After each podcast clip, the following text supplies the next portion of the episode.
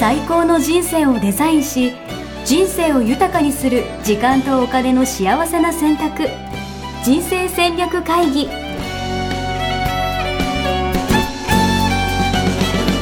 この番組は将来の仕事やお金人生にもやもやと不安を抱えている皆さんに元資産運用のプロキャリアとお金の戦略を同時に考える人生デザインコンサルタントの高頃もさあやが過去5年間延べ1700人の人生を望む形で豊かにしてきたメソッドを時間とお金の選択という切り口からお伝えしてまいります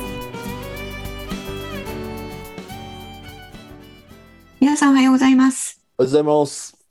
一緒に経人生デザイン研究所の高頃もさやです。 77キロ応援足です。よろしくお願いします。はい。現在時。はい。天井維持というか、同じ日なんでね。はいあ。でも今あそうですね。はい 忘年会シーズンなんでどうなるかわかんないですけど、うん。そうです現ね。状維持目指して頑張ります。じゃあ、今週は、はいえー今年2022年ですね。うん。えーこれを振り返って、皆さんどうだったかっていううーことですね。うん。もう振り返り時期ですか振り返っちゃいますかうん。今日17日ですからね。はい。もう、振り返りを始めたらもう年末感半端ないなと思って。うん。もう、えー来週クリスマス、その次大晦日とはい。迫ってきてますから、いやー、素晴らしい。じゃあ今日はしっかり2022年を振り返っていきましょはい。えー日本でね、あの、えー2022年何が起こったかっていうところからね、見ていきたいと思いますが、う。いやーもう、いろいろあったんじゃないですか。何が一番印象に残ってますかで、これ真面目なやつですか真面目なやつ。真面目なやつ真面目なやつで言うとやっぱ、あの、戦争とかね。うん。あれ今年ですよね。そうですね。えーロシアがウクライナに、はい。えー攻め入ったのが2月の25だったですかね。うーん、2月ですか、あれ。 2月。えー、じゃあもう長いんだな。なるほど。ね、もうこんなに長くなるってね、誰も予想していなかったですが、いや、そうですよね。あれはあの、安倍さんのやつ。安倍さんも今年ですよね。その後ですか、あれ。あとですね、あれ、夏だったんじゃないかな。ああ、夏、えー、晩夏ぐらいだったですかね。なるほど。うん。あとはその2つがね、あとエリザベス女王もね、はいはいはいはいは発表しましたね。い。なるほど。あと、あの、なんか、すごい、円安みたいなのも全然世界変わったな、みたいなイメージがあります、俺。そうですね。それまで、あの、えー為替市場は全然動かなかったですが、うん、うん。あの一気にね、今年になってから円安になり、えーそして今はね、反転してきてますね。ねえ、もうあんだけ急に変わるんだみたいな感じのイメージうも。ん。それを言うとね、株式市場では、あの、結構日本でも21年に人気が出てき始めていた、うん。米国のね、S&P ですね。うん、はいはいはうい。ん。22年はね、下落基調になりましたね。なるほど。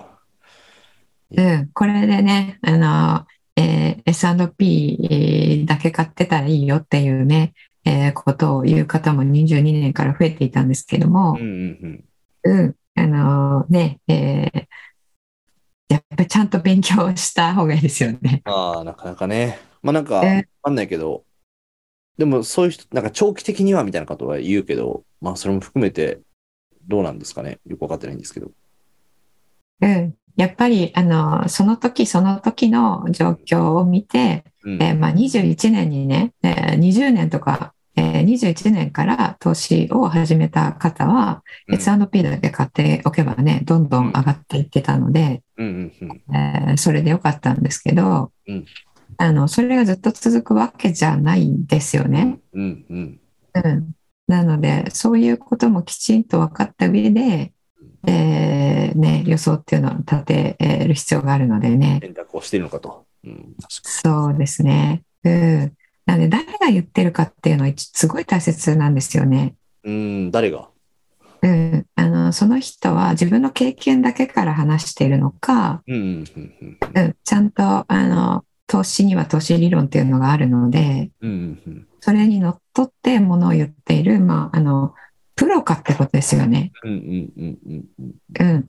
自分の経験だけだと、その時の相場展開によるので、うんうんうんうんこれ先週のね、言ったこととつながるんですけど、うんあの、物事って全部サイクルがあるんですようね。んうん。なので、上がったら下がるわけですよ。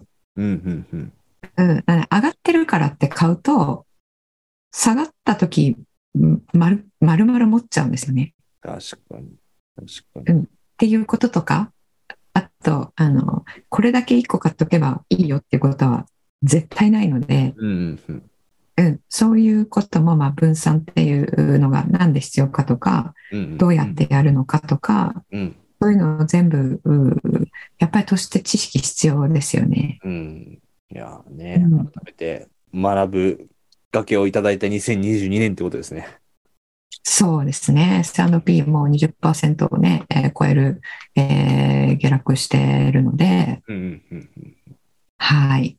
ここをね、これだけ買っていた方は、あの、えーどうしようっていう感じになってると思うんですけども、まあ、ここからですね、しっかり勉強えーして、これをね、あの、肥やしにしうてんいっていただければいいんじゃないかと思いますね。はいはい。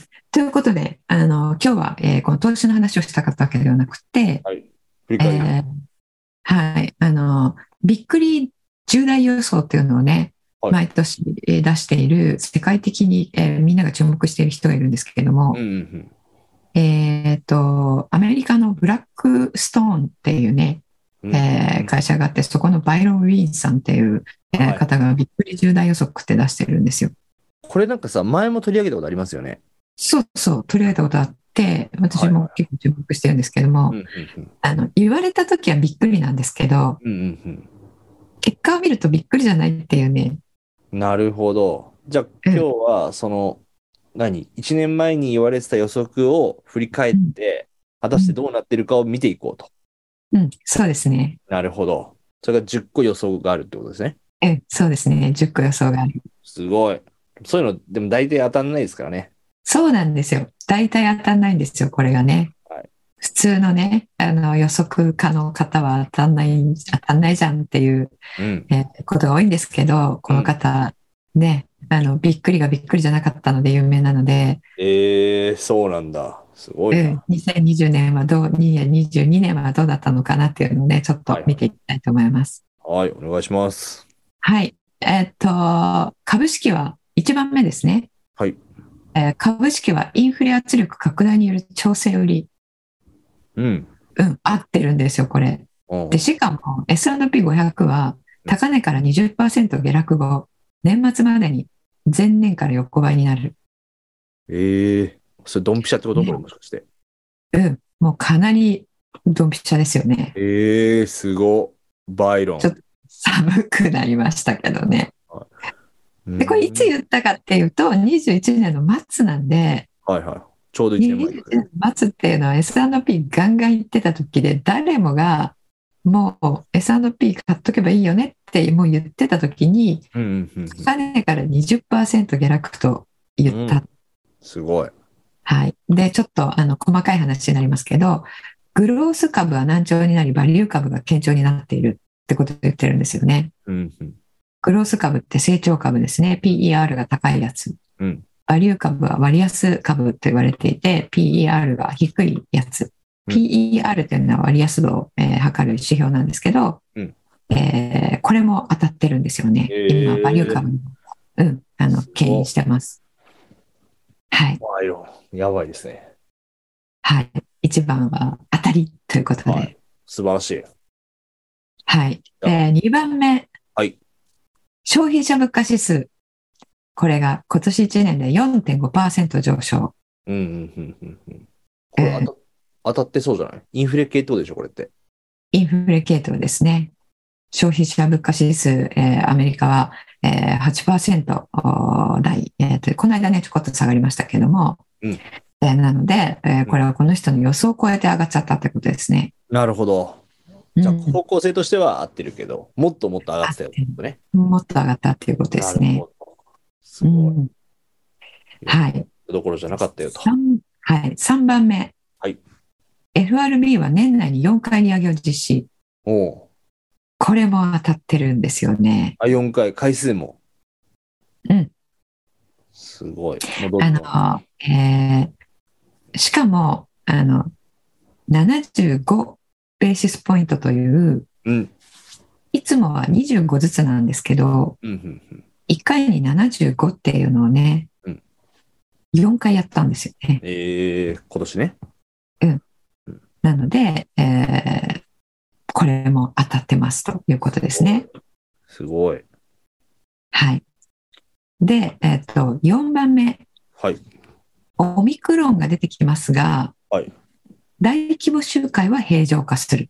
はいはいはいはい。イベンアメリトカでのは集まりがどうなるかっていう話ですね。そうそう、大規模な集まりがね、もう閑散としてたと思うんですけど、20年、21年。これ、アメリカでは大規模集会やスポーツイベントなどが復活するなど、生活が平常に近づき、会社への出勤も週に3、4回の、3、4日の頻度まで復活する。うんうんうんうんこれもね、当たってますようねん。。当たってんじゃないですかはうん。もうね、アメリカはスポーツイベント誰もマスクしてなくて、ヒューヒューな盛り上がってる。い。ヒューヒューって盛り上がってるんです かすごい。羨ましい。これも当たりなんですよね。すごい。この人やばいです。全部当たってるんですね、今のとこそうなんですよ。ろ。はい。ここまでの4つ。で、5番目、はい中国の不動産投機、うん規制強化により、投資マネーが他の金融資産に向かう。おうこれもね、ちょっとすごい細かい話なんですけど、はい。えー中国のね、不動産バブル、えー今年に入ってからね、えー崩壊してるんですよね。えあの、20年ぐらいから、えっ、と、あの、規制をやってきていたので、うんうんあの、中国って、えー債、債務を増やして、経済をこう活性化させてきたんですね。ー。うんうんうんあの、えー民間特に。うんで、それだと経済やばいっていうんで、あの、規制強化をえーして、あの、えー全体の債務残高を、えーこう下げようとしてきていたんですけども、うんうんうん。うん、それの影響で、えっと2022年には、えー不動産開発が、えー減り住宅の売上高は、まあ、約30%ぐらい去年より減っていると、ええー、それの日本でいうバブル崩壊みたいな感じのイメージなんですかうん、そうですね、ええうん、で今あの中国って大規模な、えっとあれなんていうんですかタワマン、ー。はいはいはい。うん、タワマンも日本みたいに一棟で建てないんですよね中国って香港もそうなんですけど、うんあの何々村みたいなああ、なるほど。街の開発みたいな感じなんだ。あ、そうそうそうう。んで、タワマンを10棟とか一気に建てるわけですよ。うんうんうん。で、そこに素敵な名前がついて、うんえーなんたらかんたら A と B と C とみたいになるんですよね。はいはいで、それがもう、あの、ゴースト化して、えーもうはい、えー途中で、あの、開発ができなくて、うんうんえー回らなくて、お金が回らなくて、うんで、えー開発途上で全部壊したみたいな。ええー、うん。そんな感じなんだ。知らなかった。ですよ。なのでね、当たっちゃってるんですよね。これもなるほど。すごい。今のところ5個ですか5個。全部正解じゃないですかって。うん、やば。そして6番目。インフレヘッジの機能として、金価格が20%上昇するという。うんなんか、ちょっとパーセントはわかんないけど、これもなんか当たってそうな気がします。そうですね。えーこれも、あの、当たってます。ええー。 20%を超えて、えー上昇してますですね。おお。えー前年度末から、えー、30%、えー強上昇してますね。うん金価格。えー、インフレがね、えー更新しましたから、えー金っていうのはね、インフレヘッジになるんですよね。うんうん。はい。で、当たっていると。すごい。で、7番目。はい。まあ、今のところ6分の6ですね。あそろそろ外れんじゃないですか。うん。7番目見ていきたいと思います。7番目、原油価格、うん。 100ドルを超える。うわぁちょっとわかんないけど当たってそう。はい。えーこれ WTI というね、えー原油価格の、えー先物市場があるんですけども、まあこれで、えー原油価格見るんですが、うんえー1バレル100ドルを超えるんと、えー予想しましたが、うんえーこれあの、今はね、ちょっとあー80ドルぐらいに下がってきてるんですけど、うんえー今年の一時期120ドルまで上がりました。うーん。すごい。予想当たっほた。ら、あれなんじゃないですか。だから要は、全部インフレとか利上げみたいなことに連動している事柄っていうこうと。んうんうんうん、そうですねうん。なので、えっと、細かいことを全部一個一個当てにいってるのではなくて、うん。あの世界をガシッと全体でうん。どっち方向に行くかっていうのがうん捉まえられているので、うんうんじゃあそうであればこれはこうだよね、これはこうだよねっていうことですよね。そういうことね。だから、米国がインフレになって利上げどんどんしていくよねっていう全体感があるから、株は下がるし、金は上がるし、原油も上がるし、みたいな。うんなるほど。で、借金付けの中国の不動産は落ちるっていうね。なるほど。うん。今日になるな、これ。はい。そして8番目、原子力エネルギー再評価。えどういうことですかこれはね、あの、えーちょっとこの方、えーこれはラッキーかなと思うんですけど、うん。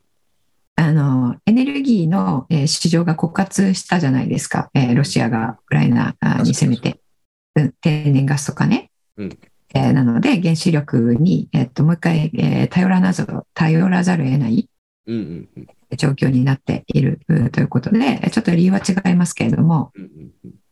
あの、この方の理由は、えー原子力の核融合技術、これの安全性が向上して、えー将来のエネルギー源候補になるっていう、そういう理由なんですけれどもう、んうんうんえーまあ、今期は違いましたが、結果的に、えー合ってるってことですよね。なるほどね。なるほど。すごい。もう8分の8。やば。 8分の8。ちょそろそろ外れててほしいんですけど。で、あと2つですね。9番目、はいえー ESG が企業ポリシーから規制へ、えーっていうね、えーこれもかなり、えー細かいことですけれども、えー ESG って、えっと、環境と社会と、えー企業のガバナンス、 うんこの3つをあの今までは企業努力として ESG ちゃんとやっていきますよっていうのを、えー企業がポリシーとして、えーうんやっていったんですけども、えーこれが規制へと発展するっていうことですね。これうはんなってないんじゃないですか。これはねちょっと私もあの調べきれていないんですが、うんえー規制まではなっていないですよね。ああ、ふう。うんまあでもなんかそれ、まあそれが大事だよみたいな風潮は、まあ強まってきてるよっていうことは、まあそうなんだろうなっていう気がしますけどね。そうですね。あの、脱炭素が、あーの動きがね、あの、ロシアの影響で、えーちょっと後退してるんですよね。うーん、なるほど、なるほど。うん、なので、これは、あの、うん、ちょっと、えー逆に言ってますね、これだけは。うん。うん。ちょっと嬉しいですね。外れた から。やっぱちょっとぐらい、やっぱね、人の弱みも見とかないと。ねえ、ちょっと全部っていうのはね、すごすぎですよね。はい。で、10番目。これも細かいことなんですけど、うん。えー電気自動車の電池市場を中国が掌握。うーん。ってこれいうは予測ですもんね。予測、うんえー電気自動車に使われるリチウム電池、うん。これの市場を中国が独占し、アメリカは電気自動車の生産拡大が予定通りに進まないと。でもなんかさっきの話だと、中国市場もなんかあ怪しいから、あんまなってなさそうな気がしますけどね。うん、これはですね、えーこあの、当たってるんですよ、実は。ええ中国電気自動車すごいんですか電池ですね電。池か。はいはいはい。電池。あの、中国は、えー数年前まで、あの、えーそんなでもなかったんですけれども、うん今ね、えっと、中国の、えー CATL っていうね、えー会社がうんぐむくと上がってきていて、めきめきと実力をつけてきていて、うん。えー BMW あるじゃないですか。うんうんうん。あれと、えー大口契約を結んだ。ええっていうようなことで、えーあの、今、えー非常にね、えー上がってきているんですよね。なるほど。知らんかっうんた。すごいな。そうなんですよ。ということで、えーこれも外れていないっていうことですよね。ええ10分の9ってこと本当にびっくり予測だったんですかこれ本当に。どうなんですかもはやわかんないな。うん、あの、インフレは来るんじゃないのかなとは言われてたんですけど、21年のうんうん末には。うん。えーですけど、やっぱり誰もロシアのことをうん。予想はしていなかったので、確かに確かに。当時からあったのは、やっぱコロナのおかげで、供給が閉ざされていったので、インフレになるようかもねっていううんのはあったんですよね。なるで、半導体がね、えっと、こう、調達ができなくなっているとか、そういうのはもうすでにあったので、うんうんうん。うん、インフレの予測はあったんですけど、ここまで来るとは誰も思ってなかったんですが、うんこの方はやっぱり、えーそこのインフレ予測の中でも、えー結構高めの予測をしていたんですよね。うんうんうんうんうん。うん、あの体制より、えーはい平均うん、なので、えーね、さっき、えー言ってもらったように、えー全体的な動きが、えー当たったので、えーこう一つ一つもね細かいところも当たってるってことですよね。なるほど。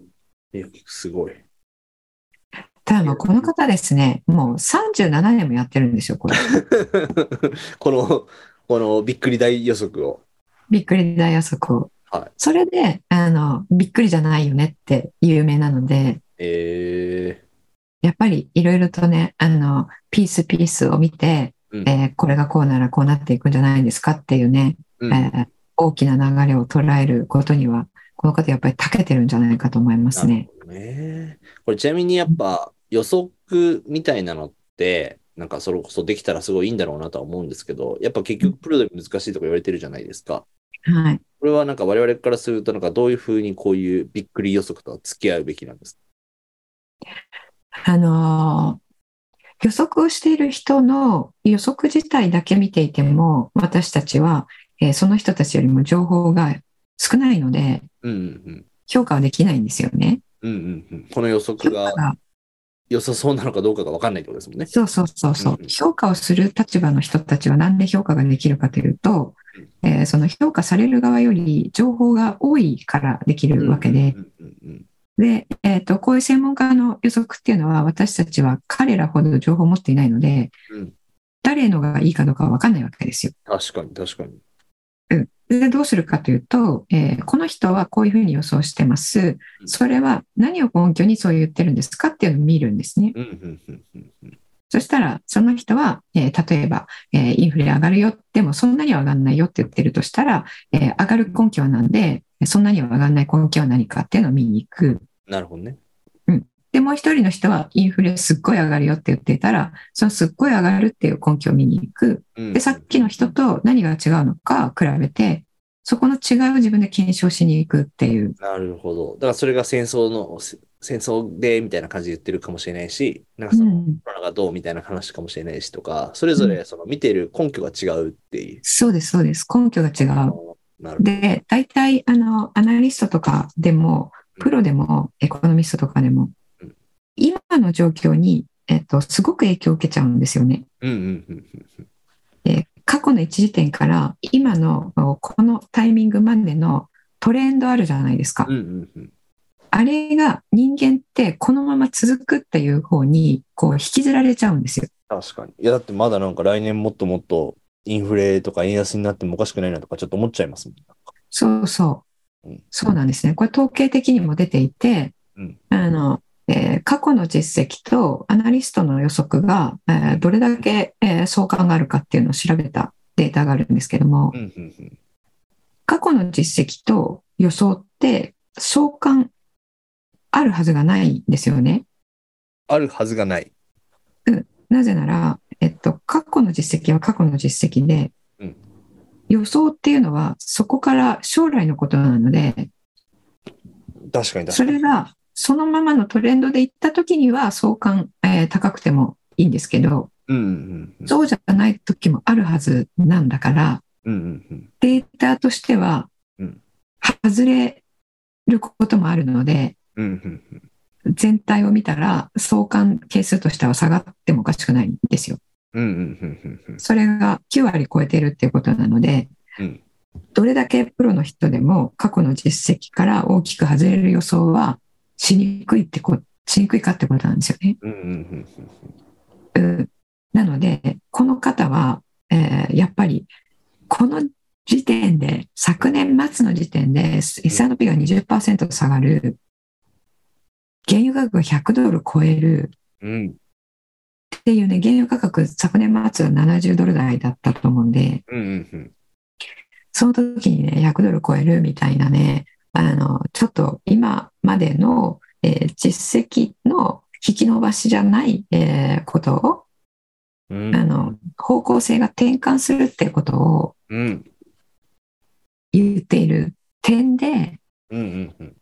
うん、過去の、えートレンドに引きずられずに、うんえーあの今だったら例えば、えー地政学リスクっていうのはすごく大きくなってるんですよね。うんうんうん。そのい、ろんなことをの、えーに影響を与える、うはいえー要あの要素として、えー大きくなってるんですけども、これが今までの経済予測をしている人たちは、えー地政学リスクっていうのはあまり入れてないんで、うんうんうん。今、えーもうあの従来型の、えーこれとこれとこれを見て、えーこれを予想するよってしている方で地政学リスクを入れてないとすると、うんあ、えーこの人は入れてないからこういう予測なんですねこの人は入れてるからこういう予測なんですねってなったらやっぱり今地政学リスクの影響度が高くなっているので、えーそれを入れてる人の予想の方が、えー信憑性あるですよねって、まあうん、素人でも情報少なくてもそれくらいは思えるんですようんうね。んうんうんうん。うん、なるほどな。すごい。でも、あれですね。え、さやさんから見たら、この2022年は、振り返ってみると、なんか、今までの話通して、どんな感じの1年だったそうですね。やっぱり、あの、びっくりは多かったですよね。うんうんうん、びっくりは多かったのと、まあ、えーロシアの件もそうですけれどうん。も、うんうんいろんなところで、まあ、あの、マクロ的に、こう、えー数値になっていないところで、うんいろんな、こう、今まで、えー言っていた方向性が、うんこう、舵を違う方向に、えーまあ、世界経済全体がうん。うんうんうん。向かっているなって、向かった年だったなっていうのは感じますね。えー、だから、本当に大きな変換、変換の年みたいな。うんうん、そうですね。なるほど。じゃあ、もしかしたら、まあ、変化の始まりかもしれないですよね。今回は、あ今、年は。そうですね。そういうことすごく感じますね。いろいろなことを、えーこう重ね合わせていくと。なるほど。今年だけが特殊なわけじゃなくて、じゃなくて、うん。ああ、なるほど。うんなので、2000 2023年も、うんうん。えこの大々的な転換点の続き第2章みたいな感じでいくんじゃないかなと。なるほど。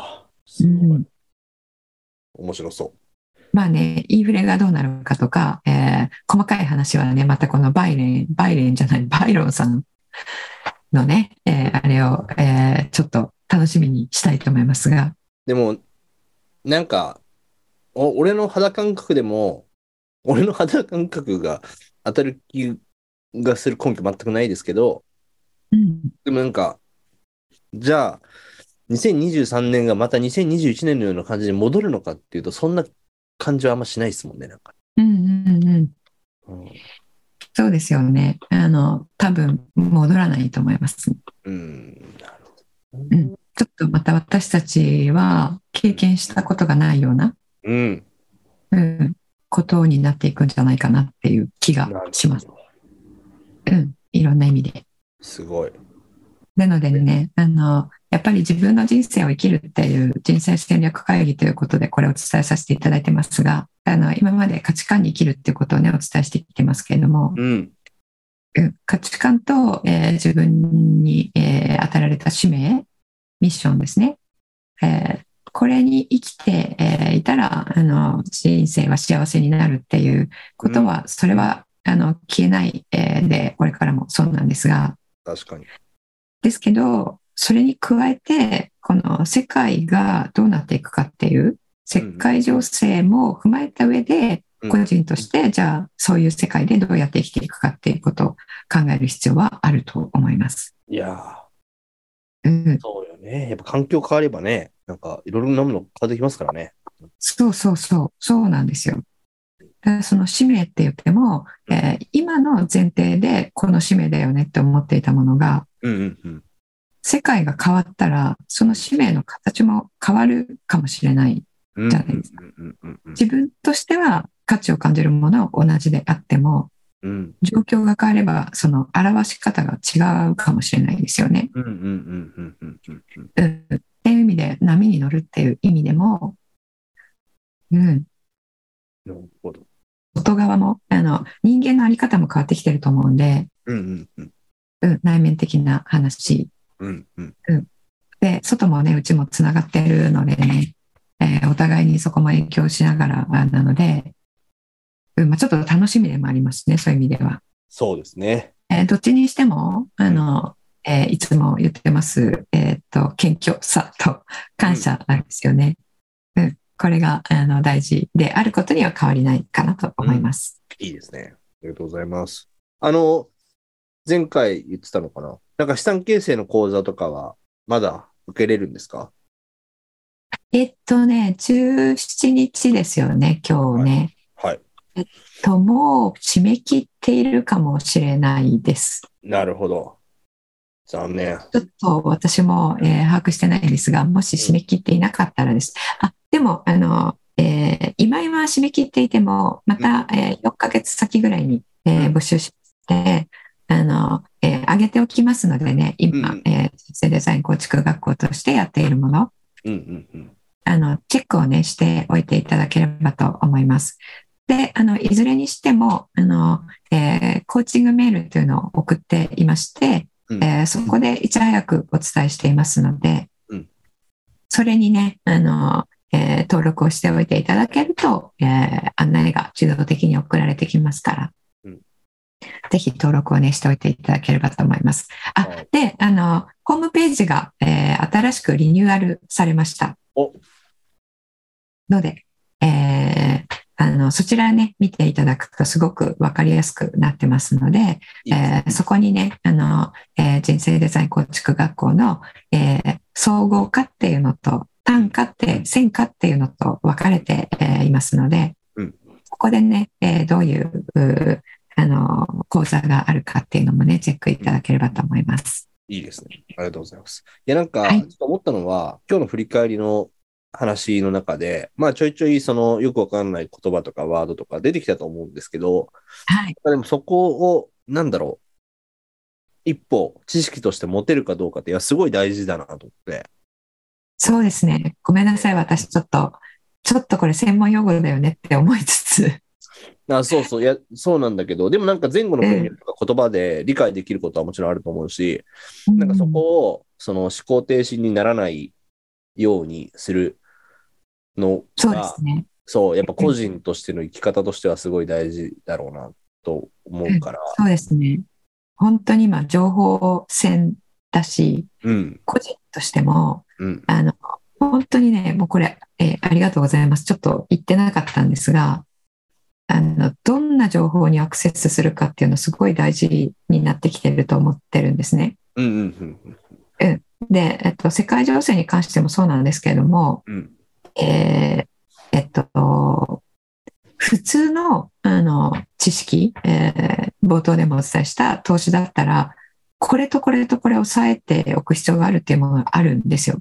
うん、うん、うん、うんうん、それはね、飛ばせないので、うん、あの改めてこういう、あの、まあ、乱世とも言えると思うんですけれども、うん、うん、うん、乱世なので、えーまあ、企業もそうだと思いますね。企業も個人も、うん、あの、えーこれ、インテリジェンスっていう言い方をするんですけど、うん、うん、普通の知識とちょっと違った、まあ、なんていうか、情報戦に必要な知識うん。っていうのも必要になってくると思うんで、うん、それを咀嚼するために、うん、通常の知識っていうのはもうマストだと思うんですよね、これからの時代。うん、うん、なんかニュースがね、ポンって流れてきて、あ、これってすごい重要だって思うか、あ、そうなんですねって思うって流すかっていうところ、確かね、基礎知識があったら、うわ、これすごいやばいやつだってに。うん思えるかどうかね、それで決まるので、で、なんかやっぱちょっと理解できたら、ね、まあニュースとかも含めて、やっぱ楽しくなったりしますからね。そうですね。あの、このね、バイロンさんみたいにはいかなくても、うんあの、世界のね、こう、状況が、あの、なんとなくこう、つかめた感がね、うん。あってくると、安心感にもつながりますよね。そうですね。だバイロンがどんな予想してるのかをまず理解するところから、うんうん、からでもいいと思うし、ね、そうですねポ。ッドキャストで何言ってるか分かるかどうかって、一つのラインだと思うんだよな。ちょっと思ったんだよな。うん、そうかもしれないですね。うん。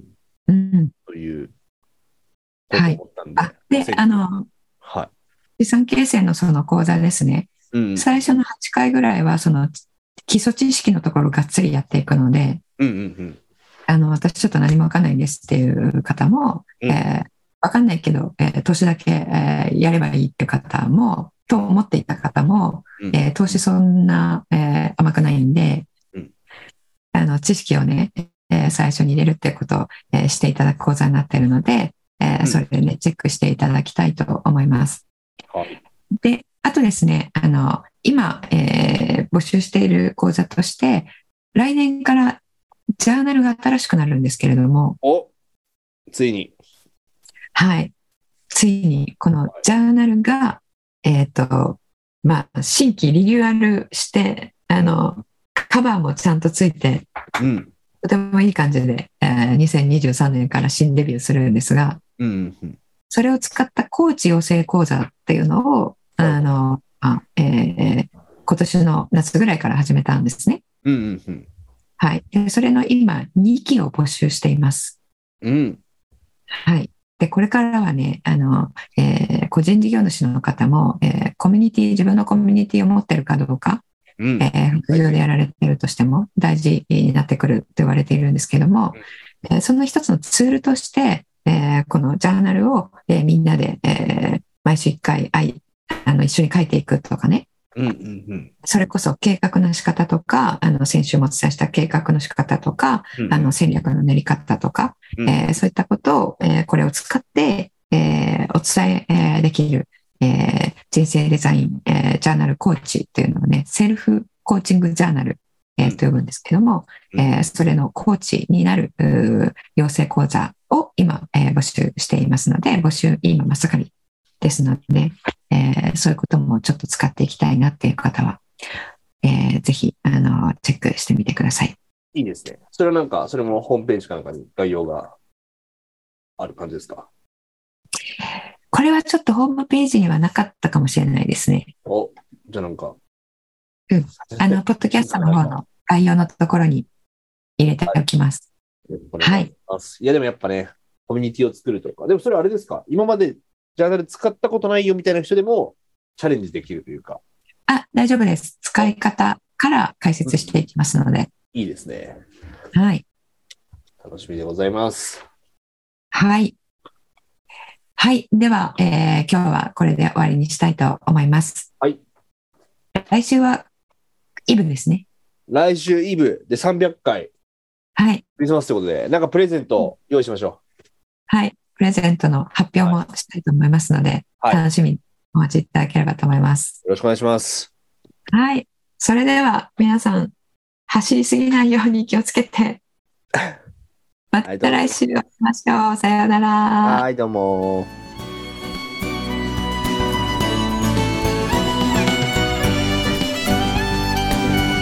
人生デザイン構築学校では通年募集を開始しました1日入門講座説明会こちらにご参加いただくと、えー学校でどのような授業を受けることができるのか体験をすることができますそしてカリキュラムはどのようなものなのか、えー中に入っている方はどのような人がいるのか、えーさらに卒業後の人生はどのような人生が待っているのかそういったことを体験学習そして説明を聞いていただくことができます毎月2回ないし3回開催しますので、えーこれまで半年または1年待っていただいていた方もぜひ直近の入門講座説明会にご参加いただければと思いますえー特典もご用意しています、えーこちらで皆さんとえーお会いできることをえー楽しみにしております